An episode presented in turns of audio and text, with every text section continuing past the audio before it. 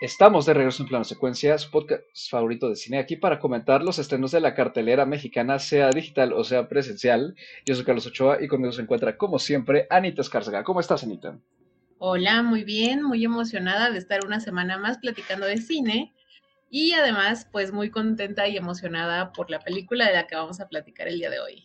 También se encuentra aquí, como siempre, Andy Saucedo. ¿Cómo estás, Andrea? Hola, ¿qué tal? Eh, muy bien, la verdad, muy, muy contenta eh, también, como dice Anita, emocionada por la película de este episodio y además, pues, parece ser que va a ser una charla eh, un poquito aquí, pues, mitad y mitad, positiva, mitad negativa. Entonces, vamos a ver qué, qué sale justo de esta película.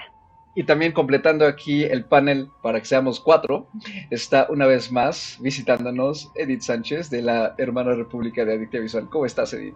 Saludos, queridos compatriotas de la hermana República de Plano Secuencia. Sí, aquí estoy, qué emoción para hablar de esta película que sinceramente sé que soy minoría en todos los aspectos y, y así, así cargo mi bandera como minoría. Este, así que bueno, pues vamos a hablar de ello y a ver, a ver qué sale. Para, para abrirte tantito espacio, dado que en tu programa no lo vas a comentar, entonces. Sí, no, no, es que eh, digo, para quien no sepa, en mi programa tenemos la política de salvar lo que amamos, y como en este caso aplica matar lo que odio, tengo que irme a otros programas. Y pues la película, como ya lo vieron en el artwork de este programa, es nada más y nada menos que Spider-Man Across Spider-Verse, Spider-Man a través del Spider-Verso. Eh, la segunda parte de esta extraña trilogía animada que Sony Studios decidió hacer para poder continuar explotando la figura del héroe arácnido después de que de alguna manera casi o digamos revirtió los derechos y se los regresó a Marvel, ¿no? Y tienen este acuerdo compartido. La primera parte se estrenó en 2018 que llevaba el, subtítulo de Into the Spider-Verse con gran éxito ante la crítica y el público. Y pues cinco años después llega esta secuela, bastante esperada en general, sobre todo por la animación. Esta, en esta ocasión está dirigida por Joaquim de Santos, Ken Powers y Justin K. Thompson con un guion una vez más de Phil Lord y Christopher Miller, acompañados de David Callahan. Phil Lord y Christopher Miller son los creadores de Lego Movie, lo cual creo que eso explica muchísimas cosas respecto a los estilos de las películas, ¿no? que creo que en general son bastante consistentes, ¿no? ya que guste o no, pues eso es de cada quien. El elenco de voces lo compone Shamik Moore, Hayley Steinfeld, Brian Tyree Henry, Luna Lauren Vélez, Jake Johnson, Jason Schwartzman, Isa Rai, Karan Sony, Daniel Kaluuya y una aparición especial de Oscar Isaac. Y la película tuvo su premier internacional en el Cine Grand Rex de París el 30 de mayo de 2023 y pues en general, al igual que la primera parte, ha sido muy bien recibida por los fans, también por la crítica y le ha ido bastante bien en taquilla a pesar de que, pues, aunque no lleva mucho tiempo en, cartelera, eh, pues ya fue tristemente superada por eh, Transformers. Eh, pero en sí, pues le ha ido muy bien y podríamos decir que es otro hit para Sony con esta nueva forma de contar la historia de Spider-Man después del fracaso que fue la trilogía que finalmente no se completó, protagonizada por Andrew Garfield. Y pues ya para ir iniciando esto, nada más una breve sinopsis antes de arrancar la discusión, que pues en esta ocasión, como siempre, le toca a nuestro invitado de honor. Claro que sí. Bueno, pues Spider-Man Across the Spider-Verse básicamente inicia justa, casi justo después de la primera parte llamada Spider-Man Into the Spider-Verse. Y para ello tenemos incluso cinco minutos de resumen, así que incluso lo que les estoy diciendo es completamente irrelevante. Pero bueno, si lo quieren saber, básicamente nos va a contar acerca de cómo, eh, de hecho, se enfoca más en la historia de Gwen, Gwen Stacy, que básicamente se ve como que en su mundo está tratando de lidiar un poco con su padre, con la vida que lleva, de oculta como Spider, Spider Gwen. Y pues básicamente tras un villano que llega de otro multiverso, se entera de que básicamente hay policías Spider-Mans que están cuidando que el multiverso no colapse porque hay tantas aberturas que se hicieron de la anterior película que han tenido que estar recolocando villanos, viendo que todos los canon, eventos canon transcurran como tienen que, eh, pasar y que otros Spider-Mans estén, pues básicamente por el, por el camino correcto de lo canon. Eh, yo lo pondría así. Esa es como mi sinopsis de lo que pasa en esta película. Obviamente también vamos a ver en algún punto que Gwen y nuestro querido Miles van a cruzar caminos de nuevo. Pero bueno, básicamente eso es la película, mantener el canon de los Spider-Man. Y pues ya por ir arrancando, Andy, empiezas tú en esta ocasión. ¿Qué te pareció brevemente la película? Bueno, pues yo llegué muy emocionada a la sala porque la verdad es que la primera película la disfruté mucho, me gustó y eh, mi sorpresa con esta película es que la disfruté igual o incluso en algunas partes todavía un poco más, ¿no? Entonces, yo tenía muchas dudas justamente por temas de no sabía hacia dónde podía ir la película, no sabía qué otras cosas podían desarrollar y me gustó lo que lo que se hizo en ese sentido en términos de la historia. Ahora bien, en términos de la animación, ya lo iremos comentando, me gustó mucho lo que se hace en términos de animación creo que de, cierta forma sí supera lo que se hizo hace eh, ahí en 2018, ¿no? Se nota un muy buen trabajo. Ya en referencia al cómic, yo siempre he dicho que no es que yo sea experta en cómics, no conozco muy poco, la verdad. Eh, les puedo decir con toda la sinceridad que no he leído. Entonces, creo yo que de acuerdo a lo que se ve en pantalla y con todo el material que tenían, pues entregan algo bastante interesante, logran posicionar nuevos personajes, eso también me, me gusta y me agrada. También me gusta cómo empiezan a jugar de cierta forma con las texturas, los colores de cada uno de los diferentes Spider-Man, ¿no? Creo que eso le da también muchísima dinámica visual, ¿no? De, de, cierta forma la película. Entonces, yo en términos generales estoy bastante contenta muy satisfecha, me quedé con ganas de ver más. Yo soy de esas personas que cuando acabó la película no creía que había acabado la película.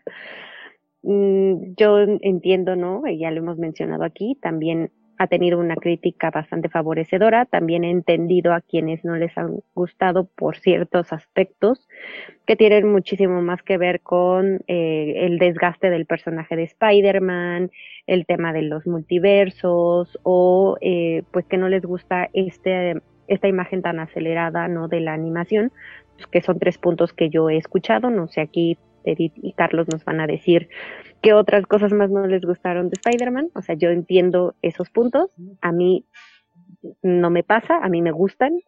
Entonces, en términos generales, la verdad es que estoy muy contenta con esta película. Ya el spoiler aquí con Andy, ya, este, yo quería que nos sacáramos poco a poco la máscara de los villanos aquí y pues Andrea ya nos exhibió. y pues aprovechando eso, eh, Edith, ¿A ti qué te pareció la película brevemente? Pues mira, yo a mí también me encantó la primera. De hecho, la primera es una de las películas que tengo como mi favorita de la década pasada. Me encantó y es una de las películas que incluso actualmente puedo ver y me saca así, me pone la piel chinita de lo mucho que me gusta esa, ese arco conclusivo. Entonces yo sí iba con muchas expectativas, sinceramente iba yo pensando que esta iba a ser la película animada del año y me enteré muy poquito antes, o sea, literalmente como un par de horas antes, que era la primera de dos partes. y es que si a mí me conocen, em, yo sí tengo una política muy fuerte de no ver trailers, hashtag no trailers. Eh, básicamente trato de no informarme de casi nada, ni siquiera de reseñas o algo, sobre todo cuando sé que voy a ver la película. Y en este caso, como sabía que iba a ver la película, no me estaba yo informando de absolutamente nada. Eh, me llegó por un chat eh, esta información y fue así como, maldita sea. Pero bueno, bueno, ok, vamos a verla. Entonces, em, a mí cuando empezó, me pareció interesante eh, sobre todo porque iniciamos con la historia de Gwen, iniciamos con una vista a su mundo que me parece extremadamente artístico, y extremadamente simbólico y extremadamente bello. O sea, sinceramente creo que algo que no les voy a discutir en ningún momento es que la animación es un trabajo de arte. O sea, sinceramente, qué buena manera de gastarse millones y millones de dólares empujando la creatividad de sus animadores, de dándoles casi casi carta abierta de crear lo que quisieran crear con el personaje que quisieran, los momentos que quisieran, de la forma que quisieran. O sea, en ese aspecto yo sí 100% le aplaudo a la película. Sin embargo, para mí eso crea un grave problema, que es que al momento que te fijas tanto en lo visual, se perdió el camino de la narrativa. Y, es que ya en el momento que Gwen y Miles se interconectan y empezamos a ver el multiverso de los Spider-Man, bla, bla, bla, ya es cuando nos enfocamos, nos dejamos de enfocar más bien en la historia y nada más nos enfocamos en lo visual. Y para mí, o sea, la, película tiene escena relleno tras relleno tras relleno porque hay que ver la pelea y la pelea tiene que durar 20 minutos porque hay que poner 579 formas de animación con otros 700 personajes y cada uno tiene que tener su momento y es a mí cuando literalmente yo ya estaba viendo el reloj porque fue en el momento que me acordé que ni siquiera yo sabía cuánto duraba esta película. Entonces, creo que ese es mi problema con la cinta, porque incluso cuando se acaba es como, o sea, literalmente que vi, vi el primer arco de una historia y este primer arco dura, ¿qué? ¿Dos horas y media? O a mi percepción, cinco horas. O sea, no, no entendí cuál fue el punto, una de dividirla en dos partes, porque siento perfectamente que sea cual sea la historia que se va a contar, porque sé que ni siquiera ellos lo saben, este, podía haberse hecho en una película, sí, pon tú, vamos a decirlo, de tres horas. Y no entendí qué ganas de dividirla, no entendí qué ganas de que durara tanto la primera parte y no entendí básicamente, o sea, entiendo que quieres que la animación se presuma y, quiero, y entiendo que quieres que los animadores le den rienda suelta a la imaginación, pero al final del día eso no quiere decir que tengas una narrativa que valga la pena ese tiempo invertido. Anita, te toca refutar antes de que me toque a mí refutarte. Ay, no, es que yo tuve una experiencia muy distinta. Yo disfruté muchísimo la primera película, la primera parte de esta trilogía. Me gustó muchísimo tanto lo que hicieron con la historia, con, como lo que hicieron con el personaje de Miles Morales, como lo que hacen con el personaje de Gwen y obviamente lo que hacen con la animación que me parece titánico, ¿no? Y yo llegué a la película así con altas expectativas, pero también pues un poco temerosa porque cuando ves una primera película tan buena y te anuncian que va a ser una trilogía, siempre existe el miedo de que llegue la maldición de que la segunda película no es tan buena como la primera. Y pues yo estaba como muy contenta al final de ver que no solo es tan buena como la primera, sino que a mi parecer es superior a la primera película. Supera lo, lo, que ya habían hecho, que era tan interesante con la animación, lo superan en esta segunda parte creo que lo que dice Edith de la historia de que el, arco narrativo dura demasiado es que yo no lo sentí, porque yo sí sentí que, este arco era un arco muy grande y era un arco que necesitaba de mucho detalle y necesitaba desarrollar a sus personajes y necesitaba desarrollar todo el contexto en el que se desarrolla. Entonces, yo no sentí para nada como estas escenas de relleno, yo no sentí para nada que las secuencias fueran demasiado largas, o sea, al contrario, yo estaba tratando de abrir muchísimo los ojos en la pantalla para ver todos los detalles posibles que claramente no se puede, ¿no? O sea, creo que es una película que para poder cachar todos los detalles eh, habría que verla más de una o dos veces, ¿no? Entonces, yo sí estaba muy fascinada con, todo lo que estaba viendo en la pantalla, tanto visualmente como en la historia, la narrativa, el guion, no me pareció en ningún momento que, se alargara demasiado o que me pesara verla, ¿no? O sea, sé que, que, es una película larga, pero yo no lo sentí.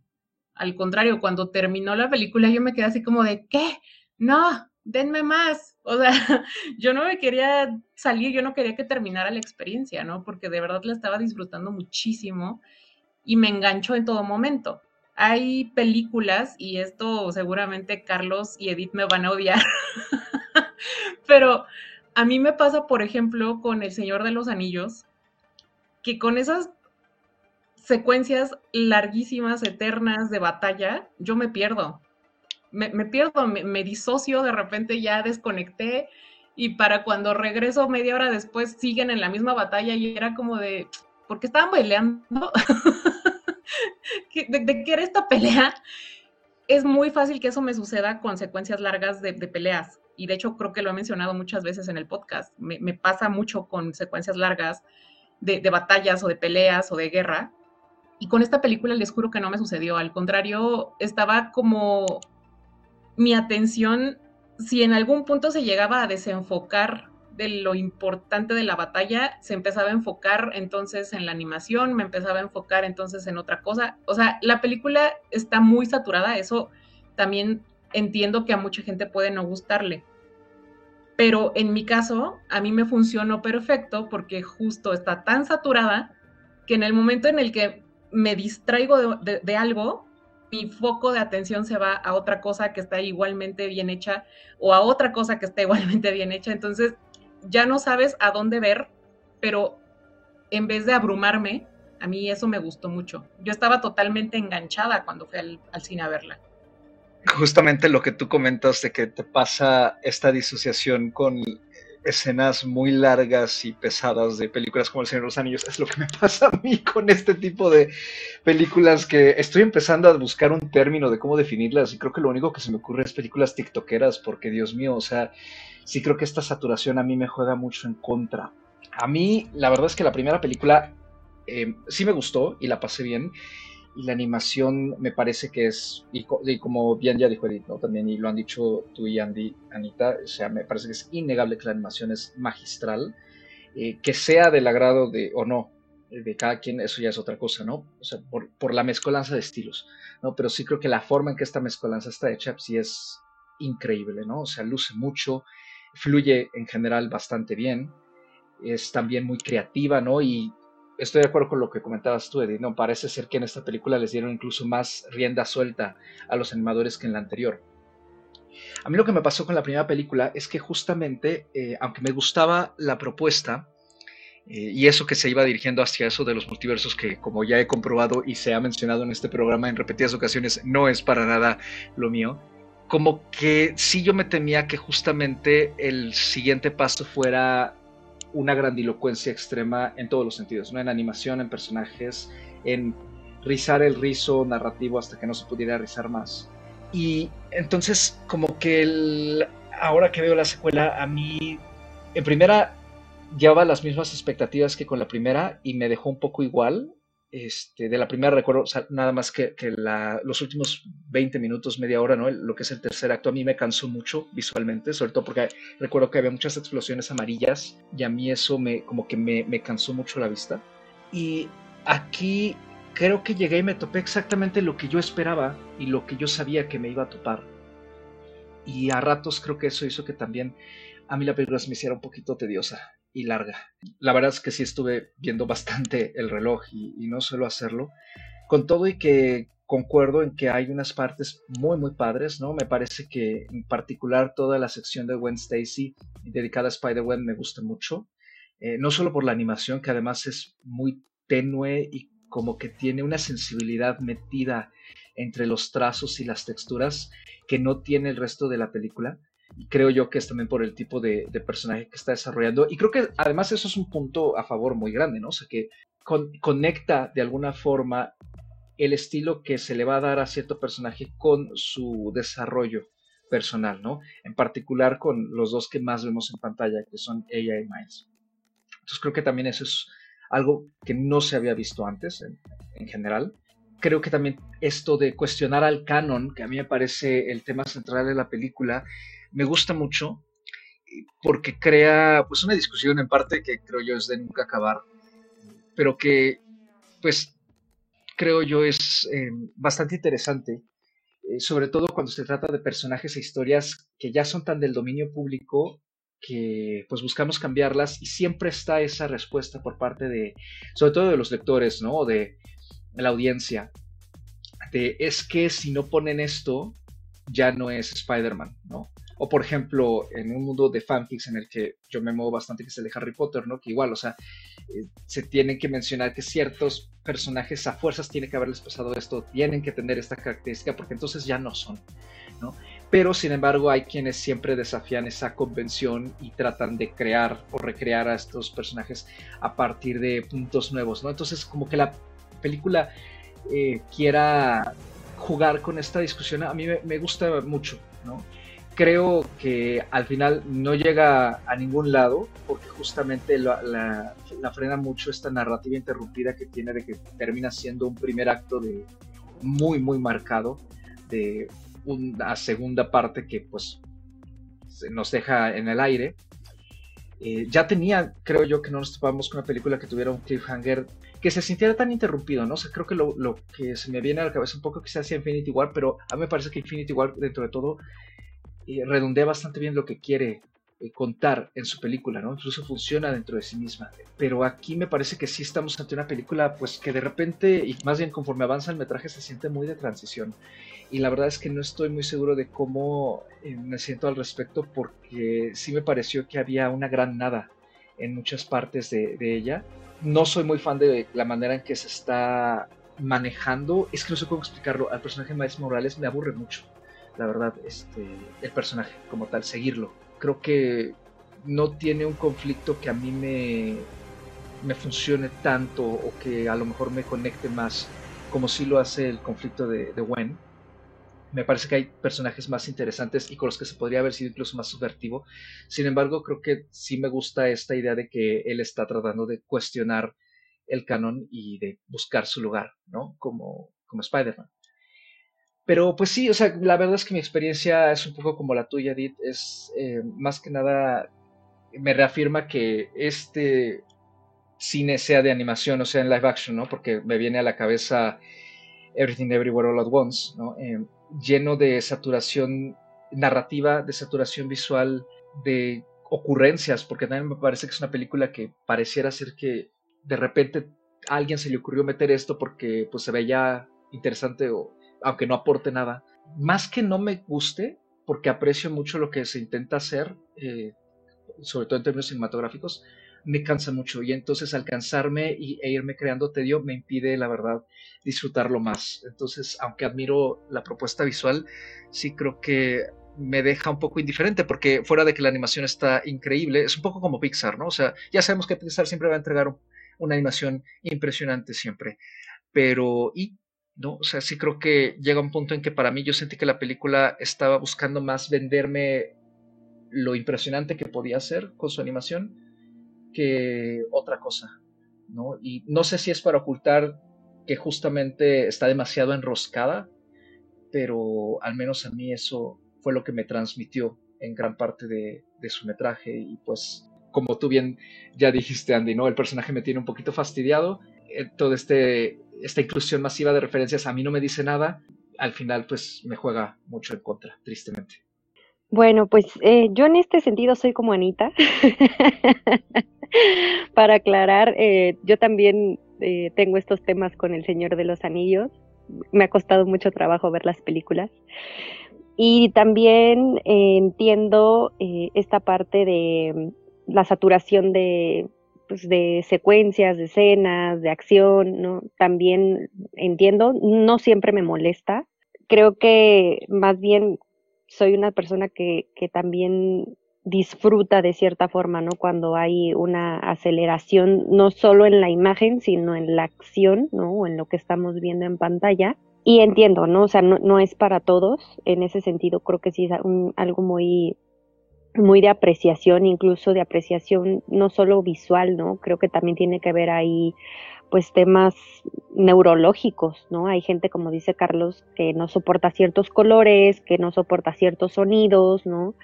Y, y pues es completamente válido. En el caso de esta película, sí, sí, sí siento mucha diferencia de, lo que ustedes comentan a lo que creo que Anita y yo vimos en pantalla o, o de lo que Anita comentaba, ¿no? Nuestra experiencia fue diferente en, en, el sentido en que a mí tampoco se me hizo pesada la película, no sentí pues la presión del tiempo, más bien me impresionó mucho eh, ver cuánto duraba la película al final, ¿no? Cuando acabó y todo lo que me habían contado, ¿no? O sea, todo lo que había yo visto, todo lo que había pasado y, insisto, estaba yo con ganas de seguir viendo más cosas. Encontré muchas cosas en, en toda esta eh, montaña rusa, ¿no? Que nos, que nos presentan en la película. Y montaña rusa me refiero a que sí pasan muchísimas cosas, hay mucho manejo de emociones, al menos yo sí conecté con ellas, ¿no? Desde, desde esta emotividad con la que empieza la película en la parte de Gwen, ¿no? Eh, toda su historia, eh, este acercamiento que tenemos un poco más también a, a sus pues a su soledad, ¿no? A, a, esta batalla que está librando internamente. Y luego este paso, ¿no? A, a Miles, ¿no? Me gusta que sí han desarrollado en él, eh, pues, una historia, ¿no? Un personaje, un Spider-Man que no es el Spider-Man que hemos estado viendo en otras películas y que a lo mejor muchos no conocíamos. A mí se me ha permitido entender quizá que no es un personaje sumamente agradable, no es eh, tu agradable vecino el hombre araña, porque no lo es, pero es este chico que tiene también otro tipo de conflictos, ¿no? Que también está buscando su lugar, que, que pues además eh, tiene que entrar en esta idea de que todos los Spider-Mans de los diferentes universos, pues tienen o tienden a tener estos finales trágicos, ¿no? Ya sea con su pareja, ya sea con el tío Ben, ya sea en el caso de Miles, su propio tío también tiene ahí el trasfondo de la historia de la primera película, la relación que tiene con sus padres, el, el, el ser, ¿no? Un adolescente normal y el tener que enfrentar un destino, ¿no? Y el estar en algún momento, pues, eh, cuestionando, ¿no? Justamente, a lo mejor aquí como dice Carlos, ¿no? El canon, ¿no? Todos estos eventos eh, canónicos, como les llaman, pero él también no solo cuestiona esos eventos como Spider-Man, ¿no? sino también como Miles, como este joven, eh, está cuestionando también su, su, lugar. Entonces, a mí me parece que sí hay un desarrollo, ¿no? Están estas dos historias desarrollándose. Y a la par tenemos el desarrollo de la acción, ¿no? De, del, del multiverso en donde vemos a todas estas figuras que empiezan a, surgir, ya no son las que vimos, no solo las que vimos en la primera película, sino vemos muchísimo más. Y me parece que, que, que en ese sentido nutre, ¿no? Nutre bastante, porque, porque eso a nivel animación, ¿no? Eh, estamos viendo desde mi perspectiva, ¿no? Es como quitarnos esta idea de lo que se hizo en Marvel, ¿no? Con todas las trilogías que hemos visto ahí planteadas de, de Spider-Man y de su inserción también al MCU, en donde tomaban al personaje de Spider-Man, le toman a algunos de sus personajes importantes que están alrededor de él, de, Peter Parker y del Hombre Araña, y nos dan una película a lo mejor mucho más digerida, estos live action, ¿no? En donde pues de cierta forma tenían que ser y conectar de una forma mucho más convencional. Y lo que estamos viendo con eh, estas películas animadas es como ver el cómic cobrar vida, ¿no? A mí me parece que se vuelven cosas completamente distintas y sí, a pesar de que el personaje de Spider-Man puede llegar y a ser cansado, me gusta que, que, que nos están dando al Spider-Man del cómic nos están dando los diferentes Spider-Man de, sus diferentes cómics con el mismo, con ese estilo, ¿no? Que a cada uno los caracteriza, ¿no? Eh, respetando justamente eh, su diseño, eh, su paleta de colores, los contrastes, las texturas, ¿no? Que, que, es parte del trabajo de la animación y que soportan muy bien también desde mi perspectiva la parte narrativa, ¿no? Porque a mí me hacen sentir que estoy viendo diferentes cómics hablando entre sí para contarme otra historia, ¿no? Es, eso a mí de entrada me, me pareció muy interesante y valioso. Eh, estos detalles que se insertan, ¿no? De, de los diferentes eh, Spider-Mans de, de esos universos, me gusta y me parece que sí hay un trasfondo, ¿no? Y que eh, apela de cierta forma a que de una u otra forma ya conocemos la historia de Peter Parker, ¿no? Y que ha pasado muchísimas cosas con él en otros universos, pero que también hay otros eh, Spider-Man que podemos eh, explorar y no conocer y que se vuelven interesantes. Y creo que lo se ha visto en la reacción del público, ¿no? Han destacado algunos que, que, se han vuelto ahorita, se puede decir, de moda, ¿no? Porque la gente habla de ellos o la gente conectó, a la gente les gusta, tienen rasgos que se vuelven muy distintivos, ¿no? Entonces, creo que sí hay mucho propósito en ese aspecto eh, en la película, ¿no? Yo sí le veo un fin y me gusta cómo conecta, eh, no solo en lo visual, sino también en lo narrativo y sí puede ser que sea algo como muy dirigido también a los fanáticos del hombre araña, pero creo que también los que no somos fanáticos, pues mm, encontramos, ¿no? Nuestro, de, cierta forma, nuestro lugar un poquito ahí en, entre la audiencia. Entonces, ahí sí difiere un poco con, con, el objetivo, con la narración, con el corazón de la película. Yo, yo creo que sí tiene bastante corazón en ese sentido, sobre todo porque hay dos historias muy importantes que tienen mucho peso y está pues todo lo que no lo que lo que fluye alrededor no que también de una u otra forma son personajes que tienen pues a lo mejor un trasfondo que no se explora tanto pero sí lo dejan claro no sí sí sí se ve un poquito más de ellos. Entonces yo destacaría entre esto que a mí me gusta mucho el peso que que, que lleva a Gwen justamente, ¿no? Es este peso emocional, el peso narrativo, esos primeros minutos viéndola me gustan muchísimo, ¿no? Eh, es muy artístico lo que decía Edith, ¿no? Eso creo que eh, todos vamos a estar de acuerdo, no, no, no se puede negar. Sí me parece que también hace que la película se vuelva muy eh, ambiciosa, sí es ambiciosa, y me parece también que a la vez tiene muchísima autenticidad, ¿no? Ya lo que, lo que mencionaba en temas de, cómo la animación y la narración para mí se funden eh, en una misma y, y nos dan muchísimo para, para conectar en ese sentido. Ay, ¿por dónde empezar?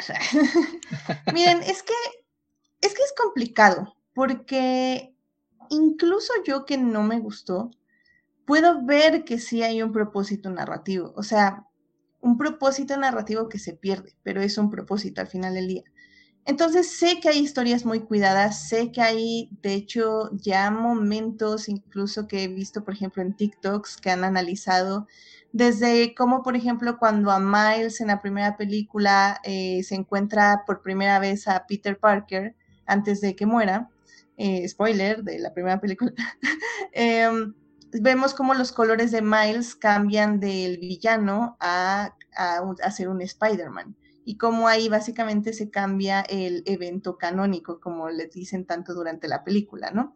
Entonces, sé que desde la primera película ya había muchas cosas planeadas e incluso hay cosas que puedo llegar a apreciar mucho de la narrativa, que son como los cuidados que hacen con el Spider-Man de India, todo el arco de Gwen me parece muy bonito, eh, los colores, cómo reflejan todas sus emociones, los momentos con su papá y ella, cuando se están perdonando, cuando están peleando, cuando se rompe esta relación. Hay, cosas que sí puedo apreciar mucho de cómo se desarrollan. Incluso tenemos al Spider-Punk, que me parece un gran personaje, que sí está ahí presente, está haciendo cosas cosas que van a tener repercusiones hacia el final de la película y que si te fijas cuidadosamente puedes alcanzar a verlas. Pero ese es mi punto. Te tienes que fijar cuidadosamente y, y yo sé, o sea, somos creo que incluso de este panel, y quiero pensar que también el público que escucha este podcast, sabe lo mucho que nos gusta fijarnos en las películas. O sea, es muy rara vez, siento yo, que vemos una película apagando 100% el cerebro, o al menos tratando de, para, para disfrutarla simplemente nada más así. Entonces, todo el momento que estoy viendo esta película, sí estoy recopilando esos datos, sí los estoy analizando, sí estoy viendo los desarrollos de esos personajes. Pero el problema es que lo, lo tienes que escarbar entre demasiadas cosas que son literalmente, visualmente y narrativamente ruido. Porque sí, tenemos al Spider-Man gatito que está ahí de fondo y qué lindo está el Spider-Man gatito, 100% estoy de acuerdo, pero ¿de qué fregados me sirve ver al Spider-Man gatito? Y yo sé que está bien bonito y yo sé que no debería haber ninguna razón, eh, no hay ninguna razón no válida para ver al Spider-Man gatito, pero ese Spider-Man gatito, júntalo con otros literalmente 60 personajes mientras corren por una secuencia de 20 minutos en una ciudad que está atascada de otras cosas, en un tren que va a la luna y que parece que nunca va a llegar y nadie se está quedando sin oxígeno y todos están ahí atrás como idiotas porque Spider-Man al parecer todos son unos idiotas y todos siguen al líder que lo va persiguiendo, que va persiguiendo al otro, que va persiguiendo atrás a sus amigos. O sea, es demasiado, es demasiado y es que yo entiendo las ganas y la emoción de que te den un cheque en blanco y te digan haz lo que quieras. O sea, wow, ese es el sueño de todo cineasta. Créanme, lo entiendo perfectamente. Y por eso en ese aspecto no puedo criticar esta película porque sí, les dio un cheque en blanco, les dieron un cheque en blanco y ellos lo gastaron todo en la primera parte, porque ese también es mi problema digo, en el podcast de Adicte Visual, hace unos días hablamos de Kill Bill, que igual tengo yo todo un issue con Tarantino, ¿no? Pero bueno, Kill Bill estaba dividida en dos partes. Fue Kill Bill volumen 1, Kill Bill volumen 2. Se estrenaron con un año de diferencia, 2003 y 2004. Para cuando se estrenó Kill Bill, volumen 1, volumen 2 ya estaba ya estaba hecha, o sea, estaba en postproducción, están agregando cosas, eh, siempre se agregan cosas, pero básicamente ya estaba, o sea, eh, lo único que tenía que hacer Tarantino era como doble checarla y estrenarla el siguiente año. Esta película no está hecha la segunda parte. No sé ni siquiera si está escrita la segunda parte, así se los pongo. El, el asunto, siento yo, y, es que igual que con Kill Bill, les puede salir el tiro con la culata, porque ¿qué aman todos de Kill Bill? Todos aman el volumen 1 por lo visual, porque fue increíble, por todas las propuestas, bla, bla, bla. Y literalmente Kill Bill 1 es el, es el primer acto. Y a nadie, todo mundo, bueno, no todo mundo, pero la, más, la gran mayoría de la gente no le gustó Kill Bill volumen 2 porque, oh sorpresa, es el segundo acto y es la conclusión, que incluye exposición, que incluye desarrollo, que incluye bla, bla, bla, y a, a nadie le gustó. Entonces, mi problema es que yo no creo que esta sea, o sea, yo no creo que este Spider-Man sea malo. El asunto es que yo creo que vi un primer acto extremadamente alargado y yo no puedo evaluar esta película sin haber visto el segundo y tercer acto. O sea, es como si una película la inicio, veo los primeros 20 minutos, la quito y ya con eso hago una reseña. No funcionan así las cosas, porque estoy viendo una historia incompleta. Y en este caso, está tan incompleta que incluso no existe. y pongan ustedes, como digo, tal vez ya hay un guion, tal vez ya está picheada, ya, o sea, ya nada más hay que animarla. Nada más hay que animarla. O sea, que creo que también como que nos estamos olvidando de ese pequeño detalle, ¿no? Entonces, no sé, o sea, creo que mi disgusto hacia la película viene desde la mala planeación de esta. Es que entiendo, como digo, entiendo que hay una narrativa, entiendo que hay personajes, incluso esta primera parte yo la consideraría que incluso Miles Morales no es el protagonista, sino que la protagonista es Gwen. y basándome en eso, hubiera preferido ver una película de Gwen y luego llegar con Miles a la segunda película, porque sé a dónde va esto, sé que al final del día esta, esta película o estas dos películas va a ser una carta de amor de los directores, bueno, una, carta, más bien una carta hacia los fans que insisten que el canon tiene que ser respetado. Y ellos van a escupirles en la cara y les van a decir que no, que no tiene que ser respetado. Y estoy muy de acuerdo con eso, de hecho por eso existe el Spider-Punk, para decirles que absolutamente nada de lo que le esperan va a salir como esperan. Y eso está padre y yo, y me emociona, o sea, no digo ni siquiera que no voy a ver la segunda parte, obviamente la quiero ver porque nada más vi 20 minutos de la película y quiero ver el resto, evidentemente. Pero es que ese es mi problema. En este momento, ahorita, yo no veo el plan. Yo no veo, o sea, veo el plan, pero no veo que se vaya a cumplir el plan. O sea, es un poco como la política mexicana actualmente. O sea, sí vemos que están diciendo las cosas, pero probablemente nunca se van a realizar, ¿saben? Y en lugar de haber hecho una película cohesiva, de tres horas, donde tenemos los tres actos, hicieron lucirse haciendo un primer acto de dos horas, que es demasiado largo para cuando podías tener algo muy parecido a tu primera entrega, que fue impresionante, fue increíble, y la animación también fue increíble. Y lo sacrificaste solo porque querías lucirte con tus animadores. Y lo entiendo, y está bien, qué bueno por ti, directores, qué bueno por ustedes, directores. Pero pues yo también, a mí no me gusta eso, lo siento. Es que yo estoy, estoy de acuerdo en algunas cosas.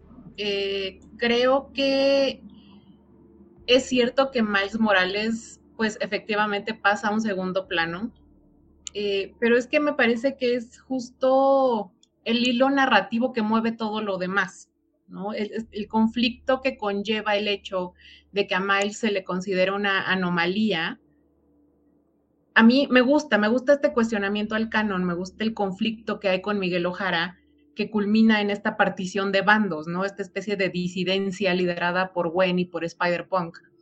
Lo que pasa es que quizás Miles nunca fue el foco, ¿no? Me parece que la película trata del Spider-Verso y de las particiones que hay en el mismo sus motivaciones, sus, conflictos, las tangentes que se ocasionen por dicha partición. El tema es el cuestionamiento al canon, el canon que ya conocemos, que no sabemos de memoria y que hemos visto montones de veces en todas las versiones de Spider-Man existentes, ¿no? O sea, este canon ya lo hemos visto, ya lo conocemos, ya sabemos que el tío Ben se tiene que morir, ya sabemos que Spider-Man tiene que terminar solo, ¿no? O sea, este canon que ya hemos visto montones de veces y que ya no es necesario que lo volvamos a ver, es precisamente el foco de la película, ¿no? El, que tenemos que cuestionarnos este canon, el por qué Miguel Ojara considera tan importante respetar este canon y pues esta disidencia que se, que se hace con esta partición de, del, canon mismo, ¿no? del Spider-Verso. Entonces, pues sí me gusta mucho esto y me gusta también que en esta segunda película se le dé más fuerza al personaje de Gwen y hasta cierto punto también al, personaje de Spider-Punk, ¿no? Porque, vaya, Miles Morales sí tiene partes del canon que cumple y hay otras que no. Entonces, efectivamente es una anomalía. Y ahora como que el foco, creo yo, que tenemos que ver en la tercera película, pues es el por qué, ¿no? El por qué él es la anomalía, por qué se hizo esta partición del, del Spider-Verse, por qué el canon está partiéndose de repente. Y a mí eso me interesa mucho, es algo que me interesa ver, es algo que espero ver en la siguiente película, porque creo que ese es el foco, ¿no? O sea, creo que ese es el tema principal que se tendría que tratar. Yo sé, estoy de acuerdo con Edith en que probablemente no, no lo sepamos, nadie lo sepa ahorita, pero vaya, esta película a mí me da esa idea, ¿no? De que el, conflicto es el, punto principal. Entonces, este primer arco narrativo, esta primera parte, si quieres, de, la, de, una historia, tiene que durar tanto y tiene que tener tantas cosas metidas, atiborradas, precisamente porque es muy complejo, ¿no? O sea, y es complejo no nada más porque es el Spider-Verse, no nada más porque es un multiverso, sino porque hay mucho que cuestionar en este canon que ya conocemos. Yo no, no, no estoy nerviosa al respecto, no estoy pensando, ay, en la tercera película esto se nos va a caer, porque no, o sea, justo la película queda en una parte en la que nos quedamos con todas estas preguntas en la cabeza, en la que nos quedamos con todas estas dudas de qué va a pasar ahora, cómo va a regresar a su universo correcto, ¿no? ¿Por qué el Miles de este universo en el que quedó resulta ser el villano, ¿no? O sea, hay muchas cosas que nos estamos preguntando, incluso con Miguel Ojara, ¿no? O sea, ¿es el bueno o es el malo? Entonces, creo que hay, hay mucha carnita que se puede explorar, hay mucha carnita que se puede sacar a partir de lo que vimos en esta película. A mí algo respecto a lo que acabas de comentar, Anita, y que lo refuerzo con este cuestionamiento del canon, que se me hace muy irónico en general, y que es, a, a, mí esa impresión que me da hacia donde se dirige la película es que, eh, pues la trampa del canon, ¿no? que independientemente de cuánto se busque cuestionarlo, al final termina cayendo en exactamente lo mismo. Porque sí tiene que haber finalmente algún motor dramático que mueva a los personajes, ¿no? O sea, ya no solo hablando de Spider-Man, sino en general. Entonces, eh, si bien la discusión creo que es interesante, a mí me parece que pues siempre corre el riesgo de terminar yendo en círculos, ¿no? Y como que a mí me transmite un poquito eso, ¿no? Que de tanto querer rizar el rizo, al final la película va a terminar haciendo lo que justamente está predicando no hacer, o que quiere no hacer. Ahora vamos, de todas maneras, este, el cuestionamiento pues sirve siempre para abrir, creo yo, distintas tangentes, ¿no? Y en ese sentido sí estoy de acuerdo contigo, eh, a como eh, lo acabas de plantear, sí me parece que la película pareciera ser que quiere plantear más esto, ¿no? El cuestionar a la figura de Spider-Man como tal, que seguir historias individuales, ¿no? Con todo y que sí se enfoca particularmente en dos. Pero, por ejemplo, esto de que por eso la película es tan larga y se toma tanto tiempo en desentrañarlas, en, o más bien, en, sí, en desentrañar las cosas, ahí es donde a mí de repente también me pierde un poco porque siento que hay demasiada exposición. Y sobre todo en cómo funciona el canon de Spider-Man, que a mí me parecería pues que es hasta cansado, ¿no? Porque justamente lo hemos visto repetidamente pues, en todos lados. ¿no? Eh, digo, o sea, igual y funciona, ¿no? Como para, como para reforzarlo, pero a mí sí me sobra mucho en general. Eh, por ejemplo, toda esta charla que se echa sobre eh, Miguel Ojara sobre los eventos canónicos, que a mí me quedó clarísimo con, con la secuencia de esta, este Spider-Man indio, ¿no? que justamente era por eso, ¿no? por lo que no tenía que interrumpirlo. Entonces, que después nos vengan a echar el choro de como 20 minutos, ¿no? Este, más aparte metiéndolo con un montón de referencias a humor y otras cosas que alargan el choro más tiempo, definitivamente no es eh, mi estilo. Y creo que eh, al final, para mí, pues se remite mucho a eso, ¿no? O sea, como tú decías, Andy, ¿no? La apreciación eh, personal, creo yo, de cierto tipo de paletas, cierto tipo de formas, ¿no? De, de contar y de plantear las cosas. A mí, por ejemplo, tampoco me convence mucho eh, porque siento que hay demasiada mezcolanza justamente, y lo sentí más con esta que con la otra película, ¿no? Que es, era el mismo caso, pero creo yo que por estar un poco más contenida y más pequeña en general en su escala, eh, pues se notaba menos, pero aquí sí había ratos en que yo sentía que estaban justamente tres voces distintas tratando de contar cosas distintas, ¿no? Y lo entiendo porque pues, hay tres directores que además son tres y hay tres guionistas que son aparte distintas personas a los tres directores, ¿no? Entonces son seis voces, creo yo, que están ahí tratando de jalar un mismo hilo hacia distintos lados. Y aunque todos los hilos tienen cosas muy buenas y tienen potencial, creo yo que pues de repente ni se logran jalar demasiado, ni tampoco a mi gusto, eh, pues cuajan tan bien, ¿no?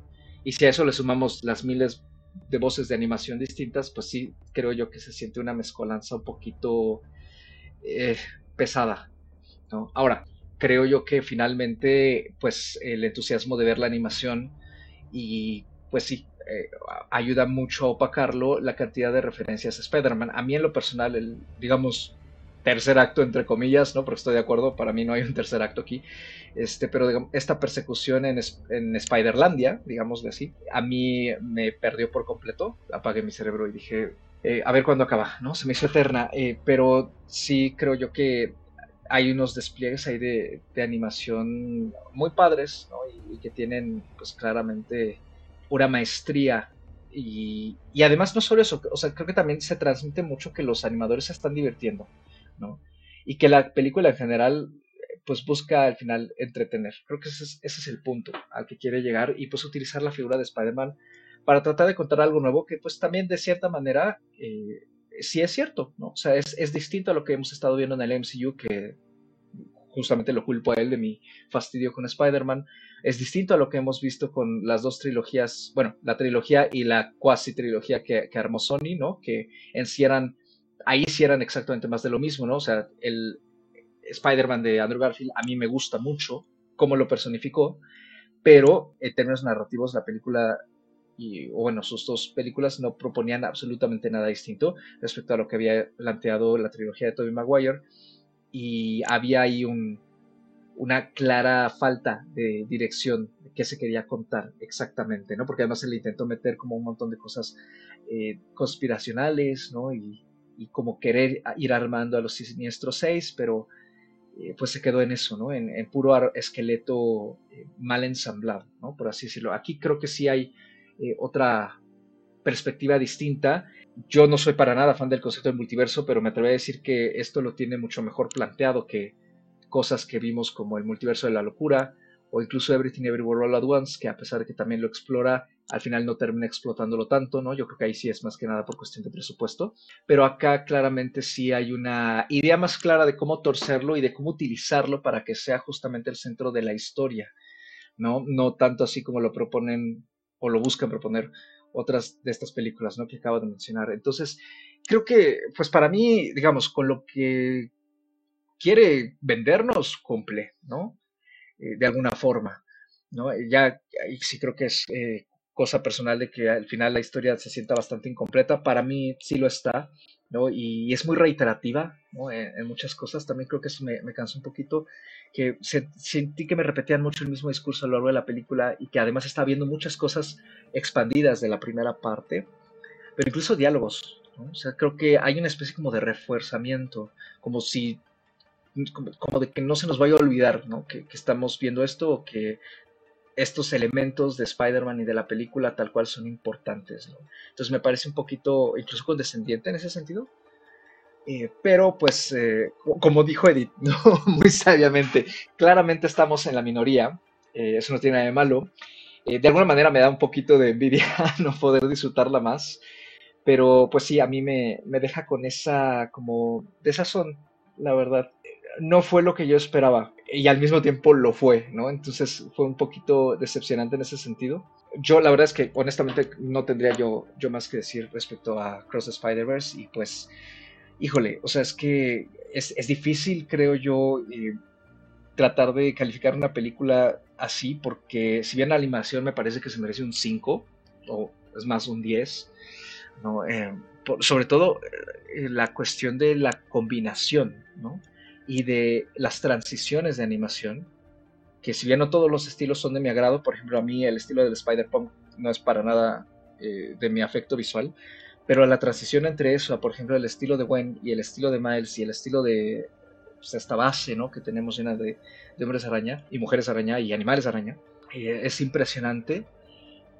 A mí sí en lo narrativo nomás no me termina de, de convencer, ¿no? Creo que sí me, eh, no, en los temas y en lo que propone hacer, sino simplemente en cómo va desarrollando la historia y, y, rellenándola, ¿no? Eh, con, todos los elementos que, que pues puede jugar a favor en contra. Entonces, pues me quedo con tres estrellas para Cross Spider-Verse, ¿no? Cuenta también el hecho de que sí me, me pareció algo tediosa. Pero eh, pues la recomiendo bastante para los fans de la animación y también para quienes obviamente son fans de Spider-Man y a quienes les gusta el cine superhéroes, los blockbusters, y quien quiera además pues, divertirse un buen rato con, con algo relacionado a todos estos temas, o si quieren ver el multiverso, pues creo yo, he trabajado de una forma un poquito más satisfactoria que los intentos que se han visto en las distintas películas que se han agarrado del tema estos últimos 3, 4 años, ¿no? Yo le puse, Jair, para, para ir cerrando, yo le puse cuatro estrellas y media. A mí me gustó muchísimo. Me parece que, y lo, lo, digo, y creo que lo dije al inicio, insisto en que en muchos aspectos supera a la primera película, ¿no? Sí me parece que es una película de transición, ¿no? Al final, en donde la película se queda, pues es parte eh, importante, ¿no? Eh, en este sentido de, de, todo lo que hemos visto desde la primera película, ¿no? Que fue todo este planteamiento de lo que es el multiverso. En esta segunda película a mí me parece que sí hay un desarrollo y una transición y como dijo Anita, ¿no? Estamos viendo el Spider-Verso. Me encantó esa parte, creo que coincido completamente con Anita. Ese pues eh, eh, al final en el Spider-Verse no es que haya un solo Spider-Man, ¿no? Por ello ahí la exploración de más de un personaje, ¿no? Y, de sus historias. Y creo que a veces no es que uno sea más importante que el otro, sino que las historias están sirviendo justamente para poder contar y desmenuzar eh, de cierta forma lo que ocurre en este multiuniverso, ¿no? Entonces eso, eso me gusta. Me gusta que se queda la película en una parte de desarrollo muy importante. Entiendo perfectamente lo que dice Edith, ¿no? A lo mejor a ella le falta ver esta tercera entrega y la verdad, pues eh, eh, puede ser molesto que ni siquiera haya todavía una idea o un planteamiento o un inicio, ¿no? De, una sinopsis de lo que va a ser esta tercera entrega. A mí no me molesta. Eh, creo que hasta ahora las había visto de forma individual, ¿no? La primera entrega como tal, una historia, y esta segunda como otra historia, pero más bien, ¿no? Sí se entiende que, que son tres partes de, de, algo mismo, ¿no? De esta construcción y este funcionamiento de, del multiverso de Spider-Man. Entonces, ya cuando llegue la tercera película podremos decir si fue equilibrada o no la historia, si terminó de contar lo que quería, si funcionó o no el planteamiento de todos estos personajes, no creo que ya como un conjunto, como una historia total, se podrá evaluar eso, ¿no?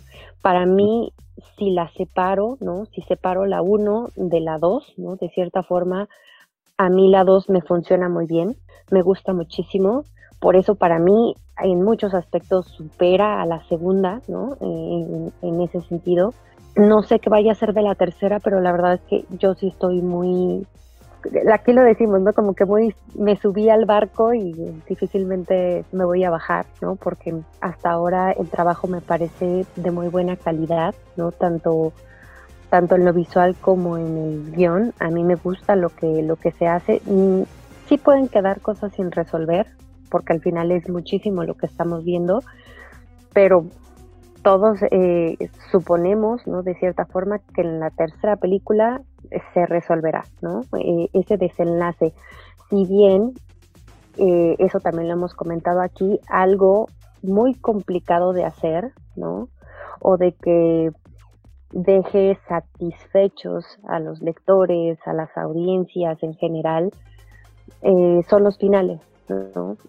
y sobre todo cuando tienes la idea de lo que quieres contar, lo empiezas a contar, pero no tienes el final.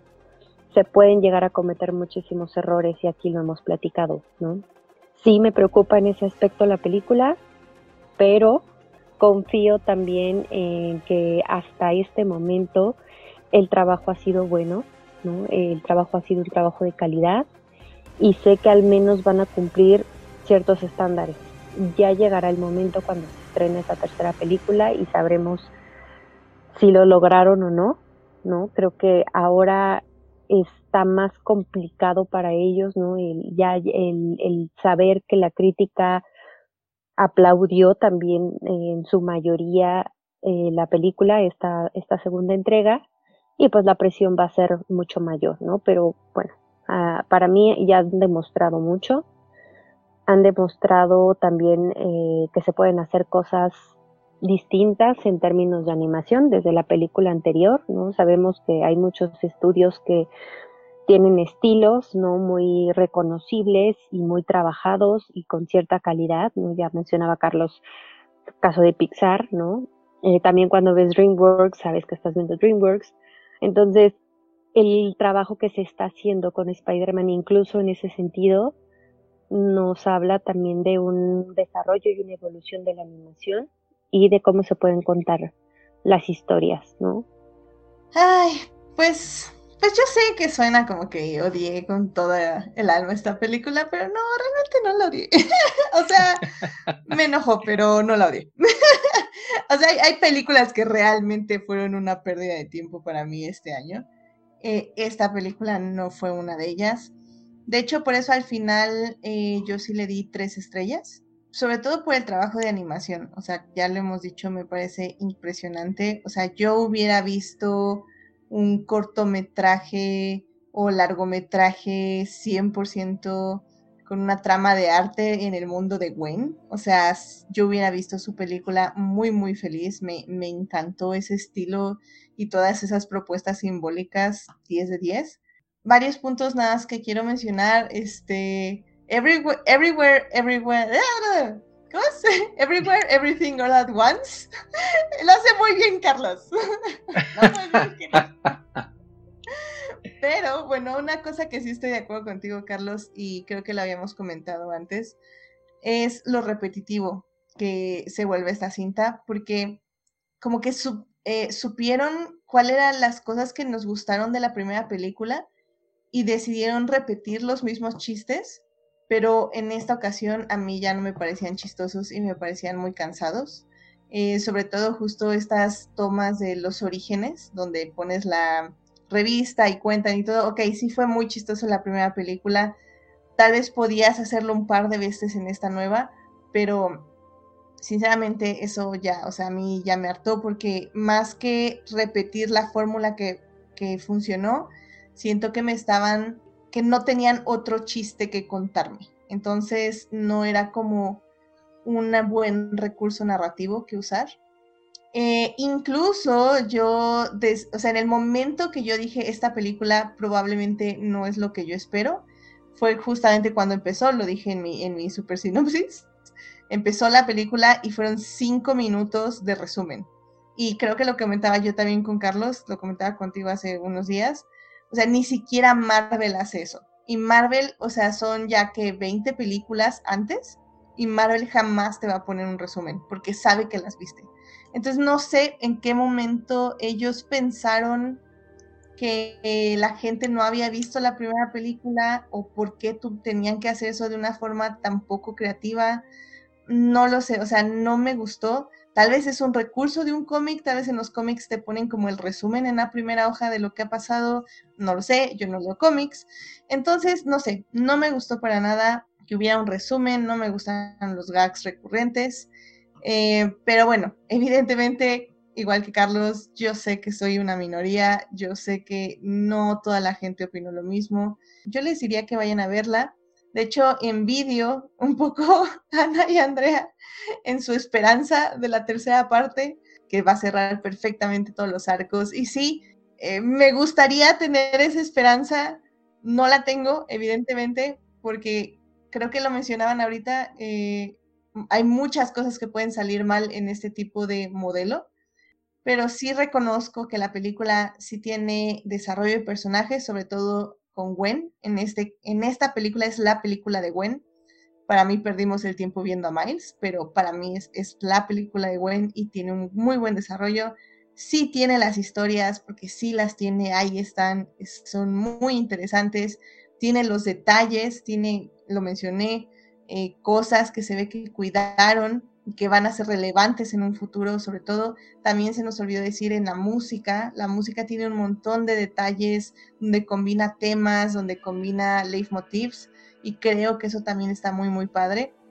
Eh, me hubiera encantado tener un guion más enfocado en lo que querían contar, un guion donde no eh, fuera vamos a presumir lo que podemos hacer con animación, sino vamos a presumir lo que podemos contar con esta animación. Es mi opinión, sé que estoy en la minoría, pero así es. Así que, pues vayan, disfrútenla. Ojalá ustedes sí la disfruten. Y pues nada, me quedaré esperando al siguiente gran estreno animado que destrone a mi querido gato con botas el último deseo. Eso, eso sí es cine. Y también es animación. Yo cierro, para sorpresa o no, yo le puse cinco estrellas. ¿Por qué? Porque para mí la película sí funciona como un todo, aunque me queda claro que no es un todo. Es una primera parte, o bueno, más bien es una segunda parte. Estoy consciente de eso, pero esta película a mí me deja con total confianza de que lo que me den en la tercera entrega va a ser algo bien planteado, precisamente porque esta película que es el planteamiento me parece que es sólida. Es larga, sí, es ruidosa, sí, está atiborrada también, pero esto sirvió, a, como yo lo veía, a mí me sirvió para que los personajes estén bien desarrollados y el planteamiento de un multiverso, que no es sencillo de plantear, quedó también establecido. Me gustó todo, todo lo que vi, todo lo que escuché, todo lo que analicé, todo lo que entendí. Y pensando en esto, pues a mí no me molesta que la película haya terminado en un continuará. Pues no considero que hubiera sido buena idea tratar de meter todo el nudo y el desenlace en una misma película porque para mí hubiera quedado demasiado apresurada. Y creo que pues no se trata de eso, ¿no? O sea, se trata más bien como de tener toda esta carnita que uno le pueda ver y sacar y, saborear, porque se disfruta mucho. Yo sé que, aquí en gustos se rompen géneros. Ya, ya Carlos dijo que a él no le gusta tanto la animación de Spider-Punk. Para mí eso fue la mejor parte. Entonces, o sea, también me queda claro que es una cuestión muy subjetiva, ¿no? También, pues Carlos hace un rato nos mencionaba, ¿no? Que a veces le parece que en otros, eh, en otras películas que, que hablan del multiverso, que le parece que no están lo suficientemente explotados o desarrollados. Y yo estoy de acuerdo. El multiverso tiene que ser eso, muchos universos, ¿no? Es, es algo totalmente inconmensurable. Entonces, claramente no existe un solo medio artístico que pueda englobar la idea de un multiverso, porque ni siquiera la mente humana es capaz de hacerlo, pues.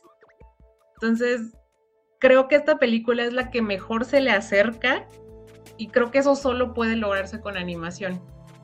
Y también por eso me parece muy valioso todo esta mezcolanza de estilos de animación que en efecto yo sé que, tiene mucho que ver con que se les dio eh, carta abierta a los animadores para que hicieran lo que quisieran, pero por otro lado para mí hace mucho sentido, ¿no? O sea, pensando en que es un multiverso, para mí hace muchísimo sentido esta mezcla de, animaciones, esta mezcla de, identidades que, se nota que cada, que cada Spider-Man es un universo en sí mismo, ¿no? Entonces, yo sí me quedo con cinco estrellas. La verdad es que es una película que recomiendo muchísimo. Ya le he recomendado, la seguiré recomendando. Habrá a quien le parezca que es demasiado, habrá a quien le parezca que es feo, habrá a quien le parezca que, que no, machan, que no concuerdan, ¿no? Unas animaciones con otras, para mí fue bellísimo. Yo, yo sí estaba muy fascinada con la originalidad de todo y me encantó, ¿no? A mí me gustó muchísimo esta película y claro que la recomiendo y pues la veré, la veré más veces. Y pues con eso termina esta breve discusión sobre Spider-Man a través del Spider-Verse, que al momento en el que se ve este programa va a continuar en cartelera, aunque con bastantes menos funciones de lo que yo pensé que iba a tener, debido a que se están juntando algunos estrenos este, claramente inferiores, si me lo preguntan. Este, pero sí, eh, la película va a continuar en su corrida comercial eh, probablemente todo lo que queda del mes de junio y quizá alcancen ahí funciones todavía en julio antes de que se apodere de las pantallas Misión Imposible y pues como último dato nada más, la tercera parte que se va a llamar Beyond the Spider-Verse, más allá del Spider-Verse, tiene como fecha de estreno finales de marzo del próximo año. Porque creo yo que no nos quieren dejar colgados con ese cliffhanger tanto tiempo. Pero pues en lo que eso llega, eh, pues nos quedamos con las calificaciones que ya comentamos aquí. Con eso termina esta emisión de plano secuencia, pero antes, como siempre, la recomendación del día que le toca aquí a Edith. ¿Qué nos traes para nuestra audiencia brevemente, Edith? Eh, yo les quería recomendar el día de hoy eh, una serie que me llevé así poquito a poco y que ahora ya me alcanzó el tiempo y ahora quiero hablar de ella, pero no conozco a nadie con quien hablarla. Es básicamente Queen Charlotte, que está en Netflix. Queen Charlotte es un spin-off del multiverso de Bridgerton. Em, que bueno, básicamente son estas series, por si no las conocen, que siguen eh, las relaciones amorosas de una familia aristócrata en un universo alterno de Inglaterra. Eh, y pues básicamente Queen Charlotte nos cuenta la historia de la reina que vemos en Bridgerton, nada más que aquí nos dicen una, cómo empezó a ser reina y pues cómo se hizo o cómo fue la relación con su esposo el rey, básicamente. Y la verdad es que me gustó muchísimo, o sea, no sé por qué, probablemente por alguna idea misógina, pero eh, como que siento siempre siento que la siguiente serie de Bridgerton no me va a gustar o que va a caer en demasiados clichés malos o así. Y en serio, cada serie me está sorprendiendo más. La 1 me gustó X, la 2 la amé. Y esta tercera, que bueno, es un spin-off realmente, me gustó muchísimo. Es una serie muy sencilla, pero que al mismo tiempo siento que es muy compleja porque habla de muchas experiencias femeninas dentro del deseo, el matrimonio o el sacrificio incluso, por ejemplo, a mí yo odio los flash forwards y los flashbacks. A mí no me gustan porque siento que es una forma muy fácil de hacer trampa en el guion, por decirlo de alguna forma. Pero aquí los usan de una manera muy, muy, muy buena. Tal vez la conclusión me faltó un poquito más, pero sinceramente, o sea, creo que es una historia de un gran amor que es trágico, pero que eso no le quita lo grandioso. Y bueno, las actuaciones me parecen excelentes, o sea, cuando los actores y las actrices, en este caso las actrices eh, jóvenes, hacen un gran trabajo interpretando a las actrices ya de edad más avanzada que salen en Bridgerton, o sea, tienen muchos de sus manerismos, muchos de sus expresiones. Entonces, no sé, a mí me gusta cuando se siente que es un trabajo que es cuidado desde el punto de vista actoral que es un trabajo cuidado desde el punto de vista narrativo, pero sobre todo cuando ya son historias que se sienten enteramente analizadas desde el female gaze, pero sobre todo desde las plumas femeninas, porque yo no sé nada de matrimonio. Entonces, o sea, creo que la perspectiva que me dan acerca de esas diferentes vivencias en este mundo ficticio me parecen increíblemente hermosas, dolorosas pero muy bellas en su forma eh, de vivirlas. Entonces, pues nada, vayan a ver Queen Charlotte, son poquitos episodios, son seis episodios de una hora y cacho cada uno. Eh, se la pueden ir chiquiteando y créanme que les va a ir gustando bastante. Bridgerton, la segunda temporada, uff, chef kiss, o sea, la amo, la amo, la amo. Así que bueno, pues si no han estado todavía en este multiverso de Bridgerton, vayan a verla porque 100% creo que están haciendo un gran trabajo con el género del romance. Y pues con esta gran recomendación nos vamos. Ya nada más donde nos pueden encontrar. Edith, ¿dónde te pueden escuchar nuestros escuchas? A mí me pueden escuchar en Adictia Visual, donde estamos los lunes 9.30 de la noche en vivo en Twitch y los miércoles en YouTube y demás plataformas descargables. Ahí hablamos de diferentes películas, series y últimamente muchos aniversarios porque me quedé sin temas extrañamente. Pero, pero bueno, también estamos en los mini adictias que son los programas más pequeños. Y a mí personalmente me pueden encontrar en HTIDA, donde básicamente eh, hablo en Twitter donde básicamente hablo de Hannibal, Reylo y Luis Hamilton, ocho veces campeón del mundo de la Fórmula 1. Perfecto. Andy, ¿a ti dónde te podemos encontrar?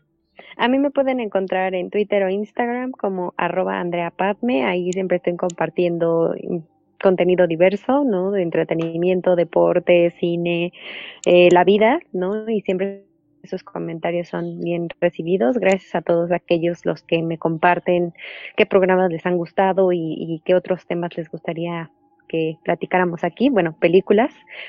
En el caso de Letterbox me pueden encontrar como Padmi con Y, ahí para seguir un poco de mi visionado, que voy un poquito atrasada este, este último mes, pero poco a poco ya se va integrando lo mejor del año y pues ahí me, pueden encontrar también. A mí me pueden encontrar ya sea en Twitter o en Instagram como arroba animalceluloide. ya saben que yo no tengo nada más que hacer, entonces ahí me encuentran siempre.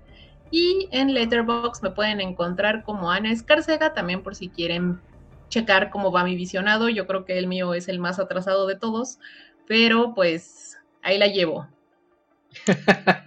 Me atreví a decir que el mío es el más atrasado de todos, pero esto no es competencia de ver quién va peor este año.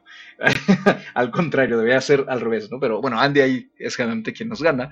Y pues a mí en Letterboxd me encuentran como Carlos 8 dígito y una A, lo mismo en Twitter, ya saben, hay comentarios sobre la vida, cine, música, literatura y demás. Son bienvenidos o bloqueados según sea el caso. En Letterboxd, pues en efecto, voy un poco atrasado, pero ahí poco vamos agarrando el ritmo. Y este programa, como todos los demás, lo pueden encontrar en su plataforma de podcasting preferida. Sigan disfrutando de la oferta que hay tanto en salas presenciales como en casita. Y pues como siempre, nos escuchamos en una nueva emisión cada viernes. Gracias, cuídense mucho y hasta la próxima.